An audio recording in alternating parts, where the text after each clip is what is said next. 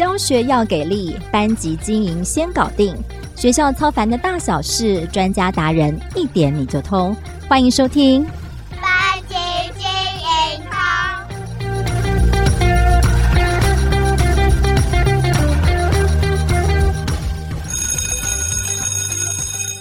Hello，班级精通的听众朋友们，大家好，我是美声主持人邵文。想不到一转眼暑假就要过去喽，即将开学，正所谓暑假鬼门关，小鬼要回到学校喽。这个时候，家长们通常都很开心，然后是老师要哭哭哭的时候喽。那面对即将开学哦，不晓得老师现在心情怎么样哦？相信很多老师今年可能要接手新的班级，或者是又要重新的面对可能之前带领的一些学生们呢。那在今天的这期节目当中呢，我们就要邀请到我们资深的老师来跟我们分享，在新的学期，我们面对新的班级的一个新的开始哦，我们要怎么样发挥我们班经的一些妙招的分享哦，甚至可以将读写的教育融入每天的班级经营当中哦。那我们今天特别邀请到的这位来宾哦，前阵子他刚出版《课堂读写三十六计》哦，里面有非常多的妙招、锦囊妙计要分享哦。那我们今天也特别把这位作者。邀请到我们节目当中哦，他是屏东县中正国小的林永正老师哦，他本身教学经验非常的丰富，也是我们反转教育站上相当受到欢迎的专栏作家。Hello，林永正老师，跟我们听众朋友们先介绍一下你自己好吗？跟我们听众朋友们打声招呼。好，各位线上的朋友们，大家好，我是屏东县中正国小的林永正老师。像刚邵文所说的哈，在前一阵子出了一本林永正老师课堂读写三十六计，这样。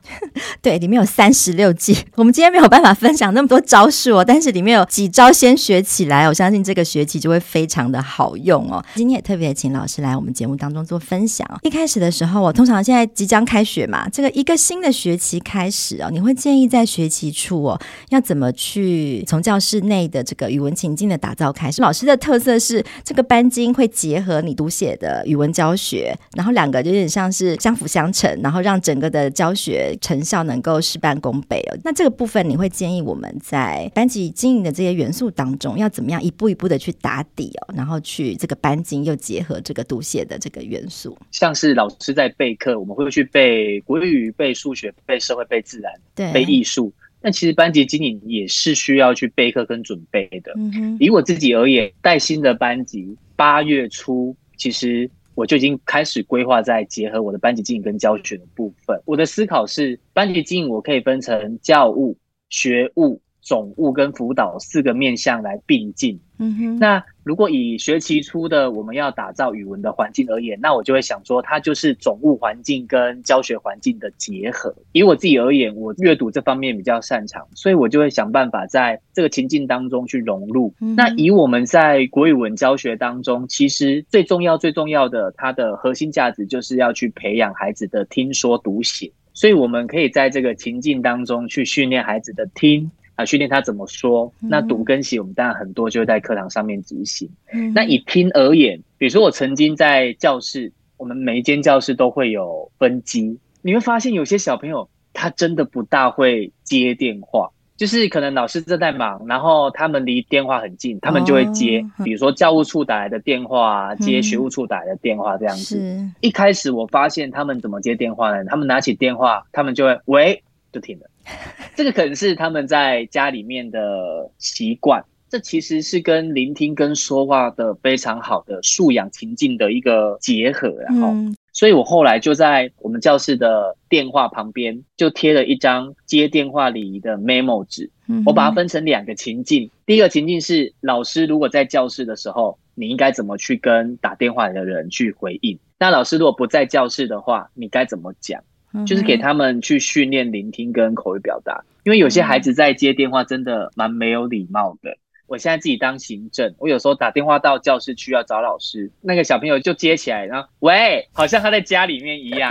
那我就觉得说，嗯，这其实都是很基本的听跟说的训练。那我们在讲听跟说很重要，那其实应该从生活的小细节去练习。老师从接电话的这个生活中礼仪的建立当中去培养孩子听懂人家打来的话，跟可能要转达给老师知道，这个其实都涵盖在我们所谓的语文的教学，听说读写。里面，就等于说老师是真的是在生活当中去一步一步的教会孩子的这些各种能力哦，不是只是在课本的知识里面。那除了这个以外呢，还有哪些部分可能在从布置开始，语文情境的打造，还有哪一些可以跟我们做一些分享？其实聆听的能力在每一个阶段都很重要。那我在教室里面在训练孩子聆听的一些小小的方式，我就会把它做成海报，然后贴在教室的前面。就是他在做聆听学习的重点啊，比如说第一点，你要听别人讲话的时候啊，你眼睛要睁大看，你要专注的看着对方，因为发现有些小孩讲话也不会看着对方。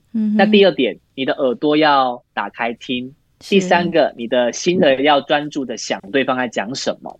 第四个，你如果需要去做到重点的记录，比如说对方讲很多东西，那你的小手就要做笔记。是。第五个。我都会希望小朋友的嘴巴先闭上，先听再说。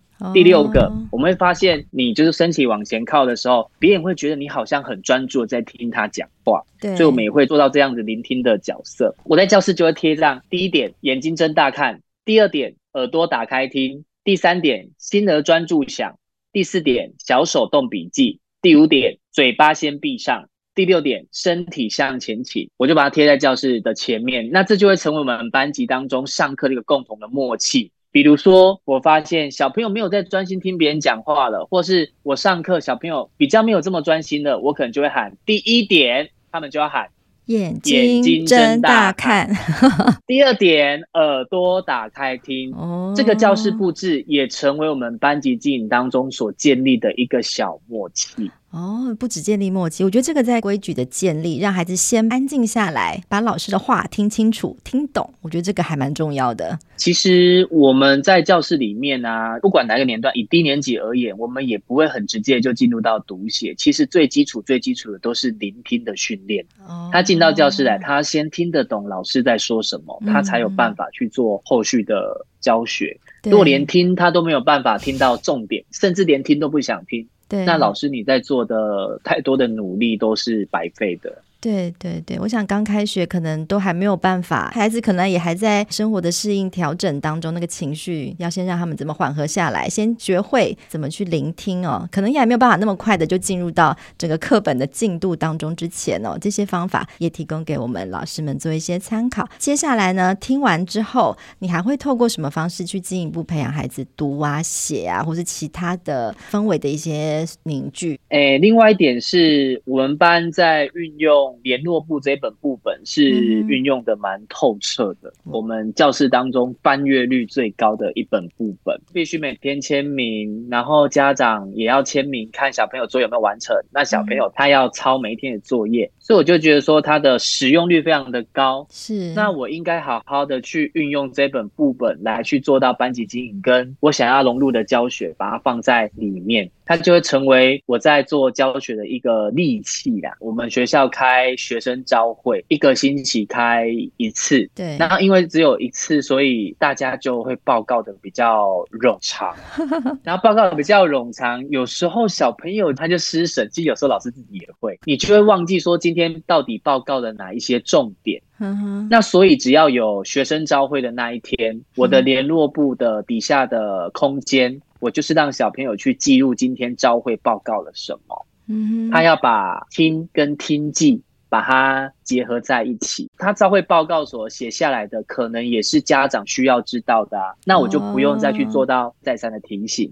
比如说，在学生招会的时候，学校一定会去再三的提醒小朋友，在走廊上要慢慢走，不可以用跑的。那我就希望他把它写在联络簿当中，提醒自己，也告诉家长说，其实学校一直在宣导这件事，嗯，然后这样去做到班级经营跟亲师沟通。像这个召会报告，我就觉得听记的能力很重要。我们在联络簿上面是一开始是列点。但我后来是用九宫格，嗯哼，那我发现他们会分工合作，分工合作是吧？一人记一点吗？对，他们会一人记一点，然后比如说这个是教务处的老师报告的，你负责记，哦，然后这个是学务处老师报告，你负责记，这还可以训练团队合作。对，其实我一开始都没想到他们会用这样的方法，那是我后来发现，哎，嗯。这两三个小朋友写的都一样，说啊，你们是用抄的吗？我说没有，老师，我们已经有讨论过，因为真的没办法马上记这么多内容，所以呢，我们有讲好第一个上去报告的老师呢，就由谁来负责记录他讲的重点。我后来想一想，好像这样的方法也不错哎，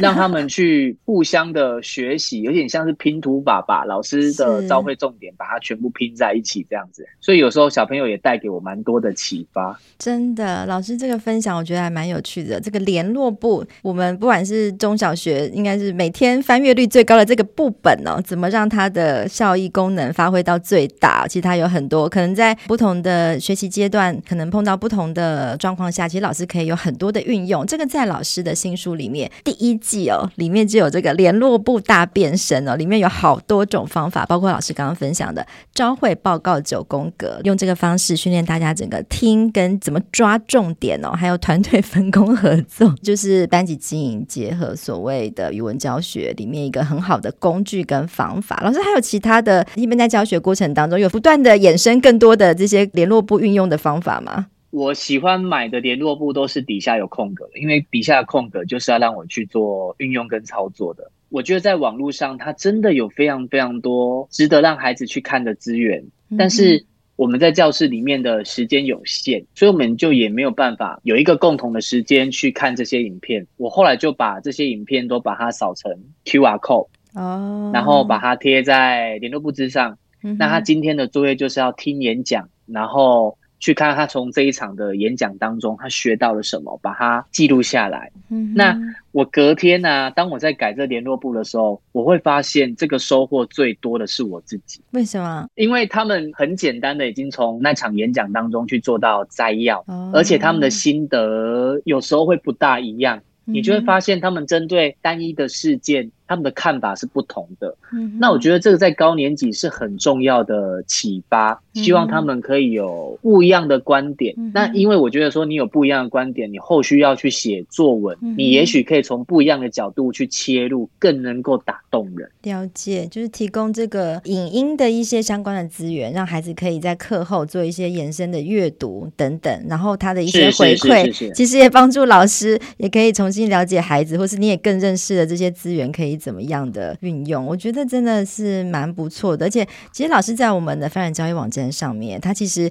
不只是书上写的这七种大变身的方法，大家也可以去查找我们这一篇。老师其实是有二十种家庭联络簿的应用，不是只是像一般老师想象中的这个，可能就是学生记录下每天的功课、催缴作业而已哦，或者是跟家长打小报告的一个平台。现在是不是还可以借由这个联络簿，除了培养语文的一些训练啊、练习之外，怎么样去培养孩子的自律？是不是也可以透过这个联络部来发挥一些功能？我们在联络部的最上方，就是小朋友抄他今天要写的作业，或者是明天要带的东西。嗯哼。那我是训练小朋友，他在作业底下再拉一栏去做自我的检核。哦。好，比如说明天要带泳衣泳裤，是。然后你就在今天在整理书包的时候，哎，我把它放进书包了，我就把它打勾。嗯，他就有一个自己的检核表，或者是说这个作业我写了吗？我写了，我就把它打勾。嗯，就是有点像是 checklist，让他学习自己把事情要去整理。我后来发现有些小朋友真的不大整理书包，因为他的书包都是家长帮他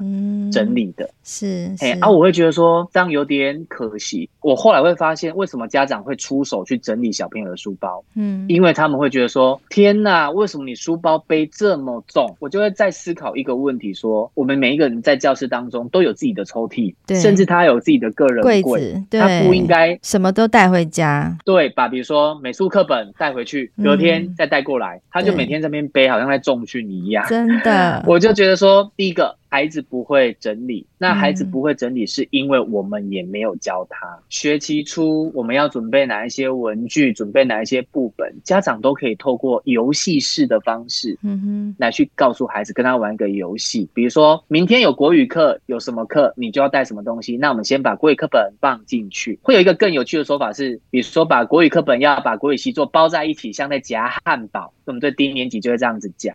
他就会把东西放好，像一些剪刀，有的也是每天带。那我觉得那些都是不用带的。除非老师有特别规定的，然后这些都是一些班级经营当中的小细节。对，我觉得这还蛮重要，就是深受其害。每次问我的小孩 为什么要带这么多，他都说老师说都要带。我想说真的假的？但如果可以有一些方法，让孩子可以自己去一个 checklist 做一些检查，我觉得也是培养他们自律啊，或是自己整理书包的一个好习惯哦。所以其实这个联络簿小小的部本，其实还蛮多可以运用的方法哈、哦。我建议家长不用到每个礼拜，但是我觉得你两个礼拜大概就要检查小朋友的书包一次。那你当然不要跟他说检查，你说玩游戏。哦、我跟你说，我曾经看过小朋友放了两个星期的三明治，对，会很可怕，臭袜子，对对对对，很有可能。这也提供老师、家长朋友们一些参考哦。那这些运用的方式，我们也会把相关的链接放在资讯栏当中。其实包括可能可以结合课本啊，包括进行生态的素描啊、作文啊、议论文、说明文的一些，或者甚至一些名言佳句，我看也蛮多老师应用的，都可以可以写在这个联络簿上啊，让学生做一些读写的练习。那另外我想问哦，刚刚讲到了一些通过联络簿怎么去进行班级经营，或者是做亲师沟通的一些方法。其实，在开学，我觉得学生的心情其实蛮浮动的哦。尤其可能如果接的是一个新的班，虽然要建立一些威严或是规矩，可是好像也不宜太凶。那我觉得郑老师是给人家的感觉是比较轻松、有朝气，就是比较不会那么严肃的老师哦。像老师自己在我们发展教育专栏上面的分享哦，感觉上就是会适时的在课堂当中运用一些幽默啊、欢乐的元素哦，让这个课堂的气氛不要一开始就好像很紧张、很紧绷那样子。你可以跟我们分享一些例子啊？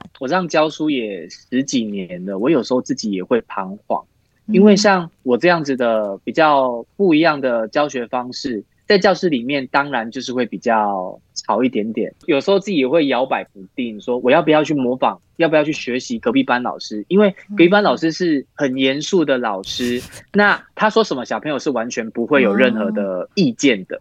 我曾经一度想要模仿他，但是我后来发现我 学不来。因为我打从我心里我就不是这样的老师，我后来就会觉得说，那我还是要找到一个最适合的方式，也给现在很多新进老师一个建议，就是我觉得在学校当中，你就是找到跟孩子一个最舒服的相处的方式。有时候你太强硬，其实孩子也不喜欢；但是你太松散，就是什么事情都不做，都以孩子为主，其实孩子也都。看在眼里，所以我就觉得说，应该是要采取的是中庸之道了哈。那以我自己而言啊，我们都讲说，老师他其实要是一个狐狸博士。他在教室当中是要能够去说学逗唱，呃，来引起孩子的一些学习的兴趣啊。以我自己而言，像是我曾经就用梗图来做教学，嗯，你发现现在小朋友他们没有这么喜欢阅读，嗯，但是有时候看到图片他们会非常有兴趣，嗯，那像我之前就用一张梗图，就是一个便当盒里面，嗯，然后三格放菜的地方都是糖。然后人家就笑说，这个是台南人吃的便当，嗯，我就把它拿来教社会课，因为我就解释说，为什么台南的小吃会比较甜，嗯，那是因为啊，以前是有钱人才有糖可以吃，台南是非常多的有钱人的，所以我就把他们连接他们自己很熟悉的一些经验或者是时事来引起他们兴趣，再导入我所要讲的内容，因为说真的。你一开始就讲那一些比较小朋友不喜欢听的，那他们就一开始就失去专注力了。所以我一开始都会先把他们的专注力先抓过来，然后慢慢的设下圈套，再带到我所要讲的内容当中。嗯，我觉得这样的课堂，孩子学的会比较入心。但是呢，老师你就是要特别花时间去准备。嗯其实老师课上的好不好，自己都会知道。你从小朋友的反应、他们的眼神，就会知道说这堂课是很精彩。或是很无聊的，那我觉得你要去活络一堂课，都要归功于备课。在备课当中，其实我觉得网络上有非常多的资源。再加上，比如说像是翻转教育平台上面，它也很多文章可以去搜寻，可以去看。模仿就是创造的开始。像老师刚刚讲的，其实每个老师都可以成为狐狸博士哦。这个是大家所熟悉的《伊索寓言》或者是格林童话当中把狐狸塑造的一个智者的一个形象啊，不是狡猾，是智慧的，说学逗唱的这些方式哦。哎，老师其实之前在我们翻转教育的网站上啊，他的一篇文章，当他面对就是一开学就发现有孩子上课之后昏昏欲睡。我准备这么辛苦的课，他都没有听。这个时候，一你是该马上把他叫起床，请他去外面洗脸。诶，这好像蛮常老师会这样做，或者是你就生气了，斥责他，怎么可以这样子睡觉呢？老师，你可以跟我们分享一下那时候的状况吗？现在教室哈都有冷气，冷气很舒服。我还发现最需要吹冷气的是老师，有时候热了反而脾气也暴躁。那所以现在有冷气在吹气，环境很舒适。我们游泳课就在学校上，那大家都知道游完泳真的很累。嗯，像我的社会课啊，我就接在他们的游泳课下面。有几个小男生很喜欢游泳，他真的花很多精力在游泳课的。他到我的社会课，他就会有点昏昏欲睡，再加上有开冷气，然后我有一次就看到底下有一个小朋友，在我在检讨作业的时候就一个困你啊，他就睡着了，睡得很甜哦。然后你没有生气？我就拿着麦克风，我没有生气，我是在想说，因为有时候真的运动累了会想要休息也是一定的。就没有生气，我就拿着麦克风，我就唱了当时很红的歌啦哈。嗯、那重点是我唱了歌之后，全班还接唱，我就吓到，我被这个默契吓到了。嗯、那所以大家就哈哈哈大笑，那这个笑声也把正在睡觉的小男孩也把他唤醒了。嗯、那我就觉得说，天哪，这节课我们过得好快乐，只是因为我一句歌声带动他们的情绪。我觉得我们这节课的上课情绪就非常非常的好，花了大概五分钟的时间。那大家都醒来之后，我后续要去检讨考卷或是检讨评量，我就会觉得哎，很快，很有效率。嗯，对啊，我觉得这就是可能班级之间的默契啊，以及老师怎么样用幽默的方式去化解，可能原本是一个会让老师有点动怒的状况，孩子可能也不是故意的。是，孩子不是故意的。了解，我觉得这个真的是非常棒。老师，那你的特殊才艺就是唱歌是吗？本来想说自己会首先发行的应该是单曲，没有想到是是新 书。你常常在学生面前唱歌吗？哎、欸，我会耶，就是、哦、真的吗？社会课的时候，其实网络上有一些很好的资源，就是老师把社会课的重点都把它放在流行歌曲当中啊。不过那些流行歌曲都是我们这个年代流行歌曲啊，小朋友听不大懂，但是他听起来就朗朗上口。所以你会用歌唱结合的教学哦？我会啊，就是有时候会唱歌啦。我曾经做过两个。第一个是我觉得，因为我自己喜欢听歌，对，然后加上我当时读我的硕士班的论文的时候，我一度都想要做流行歌曲融入教学。那后来因为很多因素没有做。我喜欢听歌，我就喜欢把这样子的元素把它融入在我的课堂之中。嗯，那我觉得说我要怎么融入，我觉得可以从三个面向来谈。第一个，很多歌曲的歌词都写得好漂亮。对啊，那这些歌词你就可以把它放到你的课程当中。嗯，比如说我曾经教过一课叫做《分享的力量》，我们要写作文，那我就播了这一首《分享》。分享这首真的很老，小朋友没有听过，但他们听到那个歌词，我重点是看歌词，嗯，他们就会把这些歌词把它记起来，然后放到作文当中成为名言佳句。哎，那我觉得不错，这就是多元美彩的导入。嗯，第二个。我觉得流行歌曲当中的 music video，嗯，是非常具有价值的。他把歌词把它形成故事，甚至图像变成影片，嗯、那我就觉得说我们的阅读就会更加的立体。嗯、像我曾经在教一课，我要让小朋友写稻田，稻田，但是我后来发现，不是每一个小朋友都看过稻田，是。他们甚至稻都不知道长得怎么样。那这个时候，我们最好的方式就是透过其他媒介的导入。嗯、我可以找图片，然后我也可以找影片。嗯、那我后来找到的是周杰伦的《稻香》。哦、那在看这个《稻香》的时候，里面就有一整片的稻田。嗯，那我就会试着去定格，然后让小朋友来说说看这个稻田的画面。哦、我就把他们说的，然后用简单的关键字记在黑板。那黑板这些内容就都形成他后续在写作文的素材。嗯。第三个是，我觉得就从情谊的面向来讲。哎，我曾经让小朋友讨论过的歌曲是《身后》，讲生命教育的，所以我觉得流行歌曲很有价值。甚至于，我也让小朋友去填词。当时我们上了一课是“余量不卖马”，嗯，然后我把它设定成就是因为马是余量的小幸运。所以呢，我们就把小幸运的歌词去挖空，让小朋友把故事的内容把它填进去，然后全班一起唱歌，这样。全班改编那个歌词，然后一起唱。对，全班一起唱这样子，很好玩。哦，那他们真的有办法改编出不一样的歌词吗？因为那是三年级的上学期，所以呢，我大概就是用挖空的方式让他们去设计。嗯、那比如说，我第一段我可能挖了三四个空格，然后第一组来做。第二段呢，我可能挖了也是三四个空格，第二组来做。嗯、那也就是说，他们就用填空的方式把歌词全部把它填满。那这首歌里面的内容就是我们班去把它共做出来的，最后在一起唱这首歌这样。哦，老师可以分享一下吗？孩子的创作。第一句它就是我听见马儿狂奔草原的声音，但我现在有点忘记原本的歌词是怎样的。嗯，然后接下来说，我听见风儿吹过树叶的声音。可是我没有听见亲朋好友认真呼唤我的名字。遇见你的时候还不懂驯马，学会了才觉得非常开心。为什么没有发现遇见的你是生命中最好的事情？